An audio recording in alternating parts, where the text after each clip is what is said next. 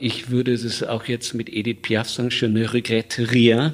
Ich bereue da nichts. Ich habe mir in, in jungen Jahren sechs, sieben Tätowierungen da auf meinen Körper knallen lassen, was damals sogar noch illegal und verboten war. Eigentlich können wir froh sein, wenn wir möglichst viele Spuren eines Lebens in uns haben und äh, nicht am Ende unserer Tage dann irgendwie das Gefühl haben, wir haben zu wenig erlebt oder zu wenig gelebt.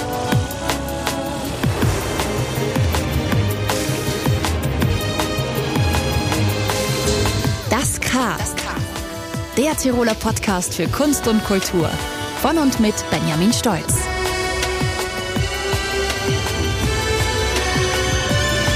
Herzlich willkommen zu einer neuen Ausgabe von Das K, dem Tiroler Podcast für Kunst und Kultur. Wir treffen uns hier mit Krimi-Autorinnen und Rockmusikern, mit Bildhauern und Kabarettistinnen. Kurz gesagt, wir holen die vors Mikrofon, die hier Kunst machen und vermitteln, die dazu beitragen, dass Kultur in diesem Land lebt. Mein Name ist Benjamin Stolz.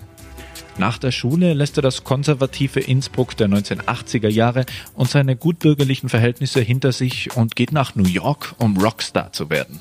Dort trifft er einen reichen New Yorker, der für seine Band HP Zinker das noch heute erfolgreiche Indie-Label Matador gründet. Sein kometenhafter Aufstieg ist jedoch fast so schnell vorbei, wie er angefangen hat. Heute ist unser Gast erfolgreicher Schriftsteller, war schon für den Deutschen Buchpreis nominiert und arbeitet gerade an einem neuen Roman.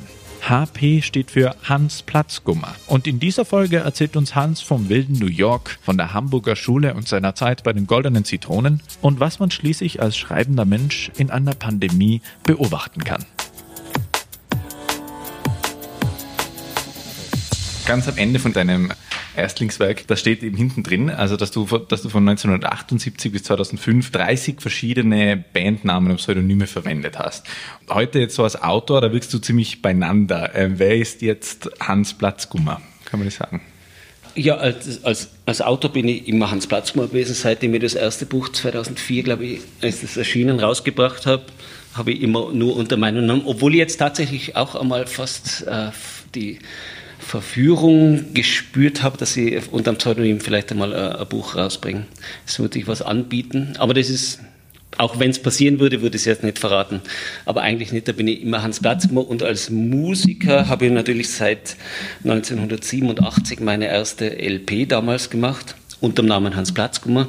Und dann waren es sehr unterschiedliche äh, Projekte, die mich da halt über Jahrzehnte begleitet haben und immer wieder was Neues, neue Musikstile, neue Kollegen und Kolleginnen, mit denen man macht, neue Bands, dann wieder Solo-Projekte und so hat sich das dann immer verschiedene Namen gegeben. Und dann haben wir natürlich, je bekannter man dann geworden ist, auch so in den späten 90ern und Anfang der Nullerjahre, war das dann auch für uns äh, spezieller Spaß, unter Pseudonym und Inkognito Sachen zu machen. Da habe ich ein Zitat aus Expedition, da heißt es nämlich, ähm, ich wollte meinen Horizont erweitern, die engen Grenzen überschreiten, an die ich in der Heimat ständig stieß.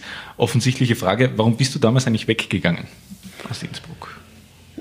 Ja, eigentlich genau, das ist eh erklärt, das ist ja eigentlich in dem, in dem Buch erklärt mit diesem Satz. Äh, mir ist dann einfach sehr schnell Innsbruck viel zu eng geworden in allen Beziehungen, also in der äh, geografischen Beziehung, weil man überall eingesperrt war von von Bergen als Grenzen, aber auch anderen Grenzen drumherum und dann auch diese Engstirnigkeit im Kopf, die damals noch ganz, ganz fest, äh, heute auch noch irgendwie, aber damals noch viel stärker, viel stärker äh, fundiert war. Äh, und gegen das Alt musste ich ausbrechen. Musste in eine, sofort eigentlich so schnell es geht, in eine größere Stadt. Damals war auch die Welt natürlich noch anders. Da wollte, musste man sowieso, wenn man irgendwie was, irgendwie was Größeres in der Welt leisten wollte oder auch erleben wollte, musste man eigentlich in, in die Großstadt, äh, und zwar in die möglichst große Großstadt ziehen. In meinem Fall dann nach New York im Endeffekt. Ähm, heute ist es nicht mehr ganz so. Heute ist ja das alles durch, die, durch, durch Internet und alles ist es eigentlich fast überall dasselbe und da hängen die, die Kleinstadtjugendlichen gleich wie die Großstadtjugendlichen in den gleichen Kanälen eigentlich. Aber damals war es ein riesen, riesen Unterschied, ob du jetzt am Land oder in Innsbruck oder in Wien oder in Berlin oder in New York lebst oder in London. Und ich wollte natürlich in mindestens London oder New York leben, so schnell es gegangen ist. Habe ich dann auch sofort gemacht, bin auch am Tag nach meiner Matura, äh, wo ich 17 war, direkt äh, dann mit dem Mofa mit einem Freund von mir dann äh, aufgebrochen, so viel halb Platz gehabt haben, auf dem Mofa zu zweit drauf und sind nach Wien gefahren und quasi nie mehr zurückgekehrt. Und das war wichtig, das war damals total wichtig, aber das kann man mit der heutigen Zeit und Welt nicht mehr ganz vergleichen. Heute würde ich das wahrscheinlich als 17-Jähriger auch nicht mehr unbedingt machen. Zu New York wollte ich noch was fragen, und zwar, ähm, du hast ja da mit HP Zinker dann extrem viele Leute kennengelernt, unter anderem den Chris Lombardi, der Matador Records gegründet hat und kann man sagen, dass das Label für euch gegründet worden ist eigentlich? Ja, das ist nicht nur eigentlich, sondern das ist total ganz klar so gewesen. Okay. Wir sind dann nach New York gekommen und haben unsere ersten Konzerte gespielt, sehr viel dauernd Konzerte gespielt, also zwei pro Woche ungefähr, in den ganz kleinsten Läden und dann auch ein bisschen größeren Läden, aber in jedem Laden, wo wir irgendwie spielen konnten, haben wir dann gespielt. Und da war eben dieser Chris, Chris Lombardi, der aus einer richtig klassischen New Yorker Millionärsfamilie kommt und in einem ganzen Stock, riesiges Stockwerk, an der, direkt an der Wall Street gewohnt hat, so richtig altes New Yorker Geld. Und der war halt per Zufall natürlich, hat uns da irgendwo gesehen auf so einem Konzert und ist dann total begeistert gewesen und dann zum nächsten Konzert auch, zum nächsten, zu jedem Konzert gekommen und dann hat er uns da eingeladen. Wir haben, wir waren ja die total, wir haben in besetzten Häusern gewohnt, null Geld gehabt. Ich weiß noch, ich habe dann ganz, ich habe 10.000 Schilling mir insgesamt angespart, um nach Amerika auszuwandern, inklusive Flug. Das war dann natürlich ziemlich schnell, dann war das dann irgendwann schon mal, und da war der Chris Lombardi eine sehr gute Connection für uns. Und wir haben dann auch da wie die Könige von New York da in der, in der Wall Street oben.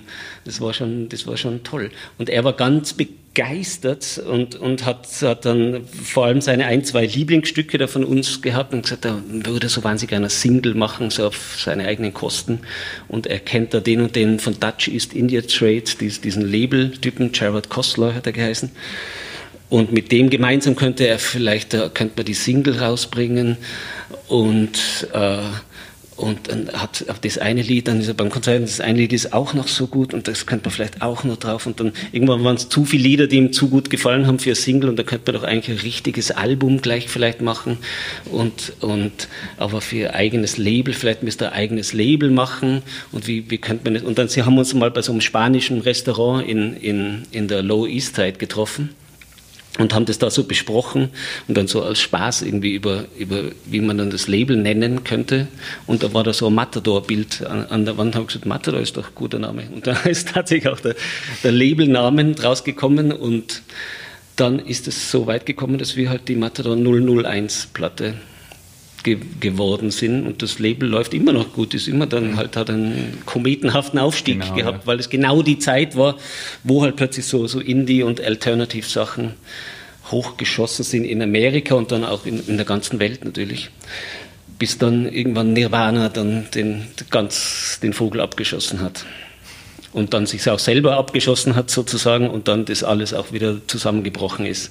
Aber das war eine ziemlich kurze wahnsinnig aufregende musikalische Phase, die man damals dann Grunge genannt hat. Jetzt nennt es fast niemand mehr Grunge im Nachhinein, sondern eher Alternative oder wie das dann genannt worden ist, oder Noise war dann auch viel. Mhm.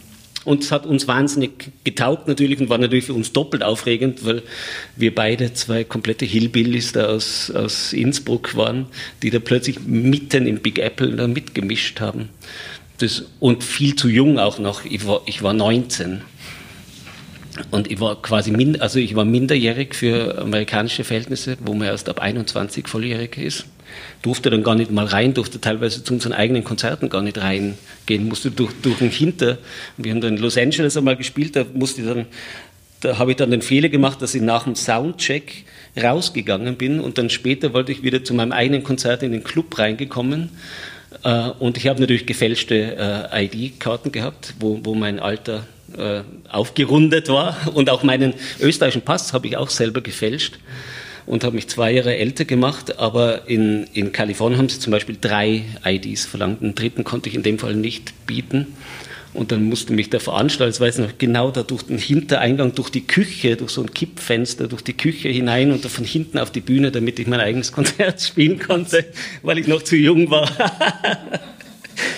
Also es waren schon echt wirklich tatsächlich ziemlich verrückt, aber natürlich sehr lässig, ein Traum für so einen jungen Ausbrecher mhm. wie, wie mich oder wie uns. Du erzählst ja da oft von einem kometenhaften Aufstieg, dann wirklich mit der Gründung dieses Labels und so weiter. Aber du hast auch Amerika oder das amerikanische Musikbusiness als ein hartes Pflaster dann kennengelernt, oder? Weil HP Zinker, ja. Das war, da, da gab es das Album Mountain of Madness oder mit dem Cover von Stefan Sagmeister, das sogar für einen Grammy nominiert war, das zum Beispiel über Nacht den Vertrieb verloren hat. Hat dich da New York auch gelehrt, mit Rückschlägen umzugehen? Ja, brutal. Also kometenhafter Aufstieg ist tatsächlich nicht übertrieben, aber man muss dazu sagen, es kam auch dann der kometenhafte Abstieg sofort wieder und so schnell, dass das Ganze hat sich innerhalb von fünf Jahren äh, abgespielt. Also von fünf Jahren aus dem Nichts, aus der österreichischen Provinz kommend, in Amerika quasi Rockstar werden und dann auch wieder hinunter ins, in, in die totale Gosse stürzen. Das war alles in, in, in, wo ich zwischen 19 und 24 war. Und das ist schon ein und ich habe auch da, ich habe es wenigstens überlebt, aber ich kenne auch einige, die es tatsächlich nicht überlebt haben, weil da auch wahnsinnig viel Drogen und alles im Spiel waren. Ähm, und deswegen habe ich schon sehr viel daraus gelernt oder bin irgendwie auch gelassener geworden und habe mir viel von dieser totalen Rotzigkeit und Arroganz, die ich damals voll gehabt habe und voll ausgespielt habe, äh, mir natürlich äh, dann auch abgeschminkt. Also ich bin schon, es war schon sehr gesund für mich, wieder so total auf den Boden der Realität zurückzustürzen. Aber es waren auch harte Erfahrungen natürlich. So ist es dann hinauf und hinunter gegangen in Amerika und irgendwann ganz am Schluss habe ich dann in, in Hollywood gewohnt und äh, da ist es dann irgendwann nicht mehr weitergegangen. Da war, war dann auch zu viel Drogen und Junk, da in unserem ganzen Umkreis war, ist es alles auseinandergebrochen in einer, also diese, diese ganze, diese ganze aufregende Welt, die sich da so schnell zusammengebaut hat und mir auch den Kopf verdreht hat und vielen in meinem Umkreis noch mehr als den Kopf verdreht hat, die ist dann auch so richtig auseinandergebrochen, so schnell wie sie aufgebaut worden ist. Und dann bin ich wieder nach Europa zurück nach Hamburg oder und dann nach München? Ja, nach London noch dazwischen. Okay. Bin eigentlich von, von LE nach London und wollte dann in London eigentlich äh, Filmmusik äh, studieren und habe da die Aufnahmsprüfung gemacht und habe sie dann bin dann auch noch nicht aufgenommen worden und dann bin ich äh, nach Hamburg gezogen. Du wolltest mal in die Richtung elektronische Musik, Filmmusik und dann später elektronische Musik, aber in Hamburg warst du dann wieder bei den Indie-Größen unterwegs, oder? Eigentlich bei den später ja. berühmten Tokotronic und bei den Goldenen Zitronen auch als Mitglied? Ja, das war eigentlich auch Zufall, ja. Das ist wie alles halt so Zufall ist, wenn man sich halt in die Abenteuer expeditionsmäßig hineinstürzt, dann, äh, dann kommt auch ein ziemlich illustres Dasein dabei heraus. Äh, und ich habe halt schon immer das Abenteuer gesucht und auch, äh, auch auf, nicht auf Sicherheiten geachtet. Und äh, so ist es dann, bin ich nach Hamburg gekommen und innerhalb von einer Woche oder vielleicht waren es auch zwei, drei Wochen, haben mich dann die, hat mich dann der Schorsch Kamerun von den Goldenen Zitronen gefragt, ob ich nicht Lust habe, bei Ihnen einzusteigen. Ich weiß noch, hat er gesagt, ob ich nicht Lust hätte, mit Ihnen ein bisschen Lärm zu machen. Und dann habe ich gesagt, doch, klingt gut. und deshalb bin ich offiziell jetzt immer noch Goldenen Zitronen Mitglied. Ich bin, bin habe offiziell die Band nie verlassen, aber ich bin ein, seit, seit langem, seit Jahrzehnten eigentlich ein Schläfer in, in der Band und mache nichts mehr mit ihnen. Aber bin immer noch in Kontakt und das hängt auch noch so weiter. Hans Platzgummer kennt man heute in der deutschsprachigen Welt, vor allem als Schriftsteller. Da bist du sehr erfolgreich. Du warst für den Deutschen Buchpreis nominiert. Was würde dein 20-jähriges Ich über dich heute sagen? Was glaubst du? Also ich damals als 20-Jähriger, mhm. ja damals als 20er hätte ich mich jetzt den 50-Jährigen gar nicht wahrgenommen, glaube ich, sondern äh, wäre so in meinem eigenen, in meinem eigenen Chaos irgendwie drin gewesen dass man das wahrscheinlich nicht. Es könnte aber auch total gut sein, dass ich zum Beispiel ein Buch in die Hand bekommen hätte und mich das total beeinflusst hätte. Das, das gibt es nämlich auch. Das, das hängt ja immer davon ab, was einem gerade zufällig, wie man gerade auf was gerade jetzt für, für Jugendliche, was man da gerade zufällig, da ist man vielleicht gerade in einem, einen Tag lang für was total empfänglich oder in einer kurzen Phase. Das geht ja alles sehr schnell. Und wenn man dann zum richtigen Zeitpunkt am richtigen Ort ist und das richtige Inspirationswerk in die Hände bekommt, dann kann das riesige Sachen auslösen fürs ganze Leben. Äh, aber es kann auch genauso gut sein, dass man wahnsinnig viel komplett, komplett äh, übersieht. Jetzt bist du aber nicht nur im Fiction-Bereich unterwegs, sondern schreibst auch Essays. Aus den aktuelleren Werken, da gibt es zum Beispiel ein Corona-Logbuch, das auch online erhältlich ist. Und da steht zum Beispiel über den Lockdown im ersten Eintrag vom 15. März, wenn ich das ganz kurz vorlesen darf, äh, sie gibt Hoffnung auf eine neue Welt, die Rede ist von der Corona-Krise, eine Welt mit neuen Prioritäten und neuem Verständnis für ein Mit statt einem Gegeneinander. Und dann im letzten Eintrag vom 1. Mai 2020 heißt es dann, Angst macht unfrei. In der Corona-Krise wird sie gezielt eingesetzt. Was hat der Lockdown mit dir und mit der Gesellschaft gemacht? Ja, er hat ein Fenster aufgemacht, was möglich wäre im, im positiven und im negativen Sinn. Und dieses Fenster fand ich wahnsinnig inspirierend und wahnsinnig spannend, was da geht. Also was nicht nur an Einschränkungen geht, sondern was auch im Gegenteil geht, was plötzlich auf, wie plötzlich, wie plötzlich sich äh, auch so festgefahrene Muster sich auflösen können und neue Sachen entstehen können. Und wir plötzlich auch eine ganz neue Perspektive. Und es muss einfach nicht mehr alles so sein, wie es immer gewesen war, sondern es kann, es geht auch anders. Und dieses es geht auch anders ist eine wahnsinnig tolle Erfahrung eigentlich gewesen äh, wenn auch beängstigend natürlich. Aber weil wir vorher von Abenteuern geredet haben, es ist ein Abenteuer. Auch gewesen oder dann beim zweiten Mal, wenn es ein zweites Mal kommt, ist es vielleicht wieder auf eine andere Art ein Abenteuer oder dann auch schon mehr äh, öde Routine, das weiß ich jetzt nicht. Aber dadurch, dass es diese so eine einzigartige, erstmalige Situation, zumindest für Demokratien, wie wir sie gewohnt sind, äh, war das schon sehr, sehr äh, aufregend und inspirierend. Für mich war es gleich, ich habe das gleich sehr optimistisch aufgenommen und sehr hoffnungsvoll und jetzt wirklich gedacht, jetzt ist absolut genau der allerletzte Zeitpunkt, wo wir jetzt nochmal alle äh, gemeinschaftlich die Chance bekommen, diese Welt, die wir einfach in Grund und Boden zerstören, jetzt doch noch irgendwie die Kurve zu kratzen und doch noch irgendwie einen besseren Ort draus zu machen. Wenn ich jetzt da im, im Herbst äh, also nach über einem halben Jahr von dieser, von dieser Erfahrung, dieser neuartigen Corona-Welt spreche, muss ich schon auch einsehen, dass viele von meinen optimistischen Hoffnungen, die ich da gehegt habe, dass da ein neues Verständnis der Welt und ein neues Verständnis der Weltgemeinschaft entsteht, äh, das noch nicht so wirklich eingetreten ist. Es hat schon viel verändert, aber auch leider nicht grundlegend wirklich viel verändert.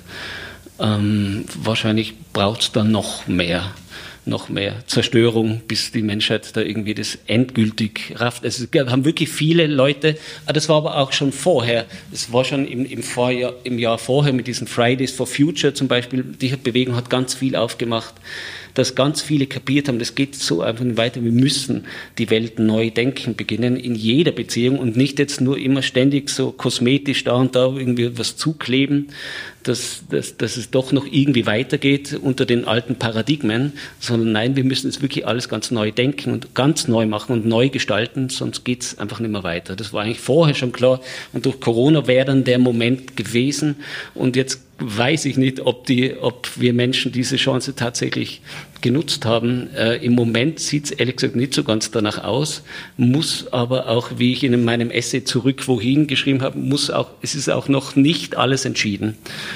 Und es kann sich auch noch was tun. Es kann auch jetzt diese Situation sich in die eine oder andere Richtung noch äh, verändern, dass vielleicht sich doch eine Änderung erzwungen werden muss.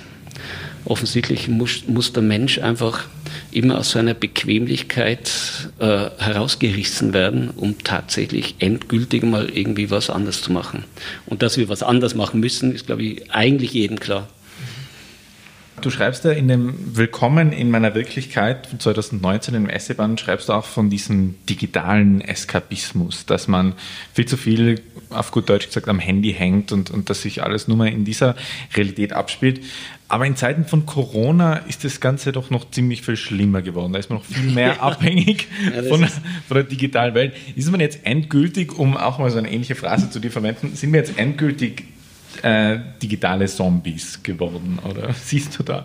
Ja, das ist natürlich wirklich echt, das ist äh, sehr spannend, weil ich 2019 im Herbst noch dieses, dieses ja. äh, Essay rausgebracht habe, Willkommen in meiner Wirklichkeit, das ja ein Plädoyer dafür ist, dass wir endlich aus dieser digitalen Blase aus dieser Parallelwelt, in die wir uns immer mehr verstecken, wieder herauskommen und uns wagen, die wirkliche Welt äh, zu betreten und anzugreifen. Das habe ich dann, weil ich selber bei mir bemerkt habe, in den letzten Jahren war diese Tendenz sehr stark, diese auch wieder diese Art aus einer Bequemlichkeit und, und auch Angst heraus.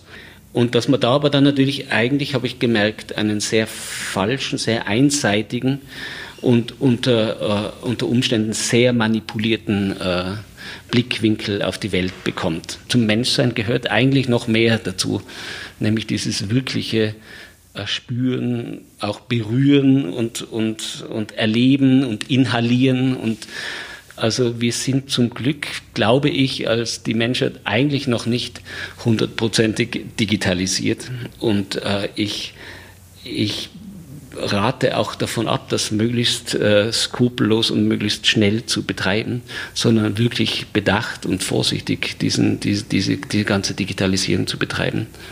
Auf deinem Schreibtisch steht ja so eine kleine Wall-E-Figur, oder? Von dem Pixar-Film. Ja, ja, ja, Das ist auch ein, ein, äh, ein, im Film, oder dieser Roboter, der in ja. der dystopischen äh, postkapitalistischen Welt noch einen Hoffnungsschimmer sieht. Ja, also dieser Wall-E ist, ein, ein toller Kinderfilm, habe ich damals ich weiß gar nicht, aus welchem Jahr der genau ist, 2007, 2008, sowas, ja. sowas um, um, den Dreh, späte Nullerjahre und ist immer noch ein wahnsinnig zukunftsweisender, äh, äh, ein ein prophetischer Film. Also wie, wie da die Menschheit äh, gezeichnet ist, die, die den vermüllten Erdplaneten inzwischen verlassen und aufgegeben hat und wie die da leben in ihren Zivilisationen, das ist schon wirklich echt extrem gut gezeichnet und erschreckend gezeichnet aber wirklich, wie, man sieht einfach jedes Jahr, wie wir uns dieser, dieser, dieser Art der Zivilisation nähern. Und das, und, und das ist für mich ganz erschreckend. Und dieser Film Wall-E, und dann gibt es diesen kleinen Roboter natürlich, diesen süßen Roboter, den ich über alles liebe, äh, wie, wie der sich da auch dagegen stellt und tatsächlich verliebt, was, was im, im, im wirklichen Leben dann tatsächlich Hals über Kopf verliebt. Das ist schon eine, das finde ich tatsächlich eine herrliche Hollywood-Romanze. man braucht Geschichten. Man braucht, also das, da sieht man es wieder. Das ist insofern eine sehr gute Geschichte, weil es uns genau zeigt, wo wir tatsächlich eigentlich alle hinsteuern, wo unser Planet hinsteuert und wir als Menschheit hinsteuern. Und gleichzeitig zeigt es auch, was vielleicht noch sogar in einem Roboter erhalten werden kann und auf was dann wieder vielleicht aufgebaut werden kann, dieses kleine Pflänzchen.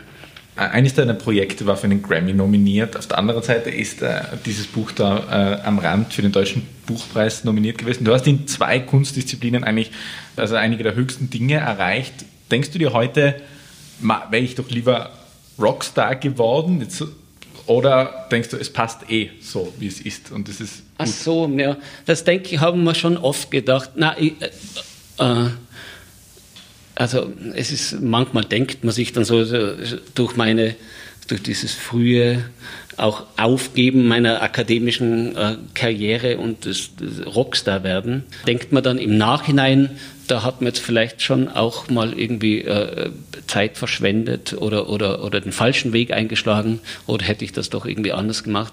Ist aber im Endeffekt natürlich immer ein, ein müßiger Gedanke. Es ist immer sinnlos, jetzt da etwas nachzujammern, was man falsch gemacht. Jeder Mensch macht ständig Fehler in seinem Leben und man macht Fehlentscheidungen. Man kann dann einfach nur daraus lernen und versuchen, beim nächsten Mal keine zu machen. Das ist aber leichter gesagt als getan, weil dann wieder ganz neue Situation ist.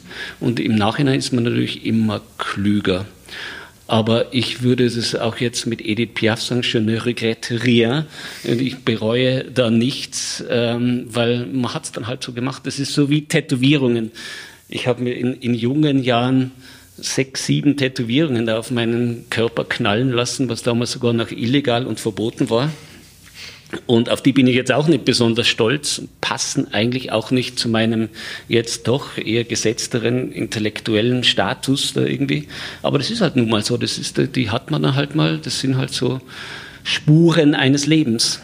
Und wir alle haben dann Spuren eines Lebens. Und eigentlich können wir froh sein, wenn wir möglichst viele Spuren eines Lebens in uns haben und äh, nicht am Ende unserer Tage dann irgendwie das Gefühl haben, wir haben zu wenig erlebt oder zu wenig gelebt. Das ist zumindest etwas, was ich mir, glaube ich, am Ende meines Lebens nicht vorwerfen, selber nicht vorwerfen werde. Und das ist schon mal zumindest etwas. Das war's schon wieder für heute von Das K, der Tiroler Podcast für Kunst und Kultur. Hat euch diese Episode gefallen? Habt ihr noch Fragen, Wünsche oder Anregungen für zukünftige Folgen? Hinterlasst uns einen Kommentar auf unseren Social Media Kanälen. Weitere Infos findet ihr auf kultur.tirol.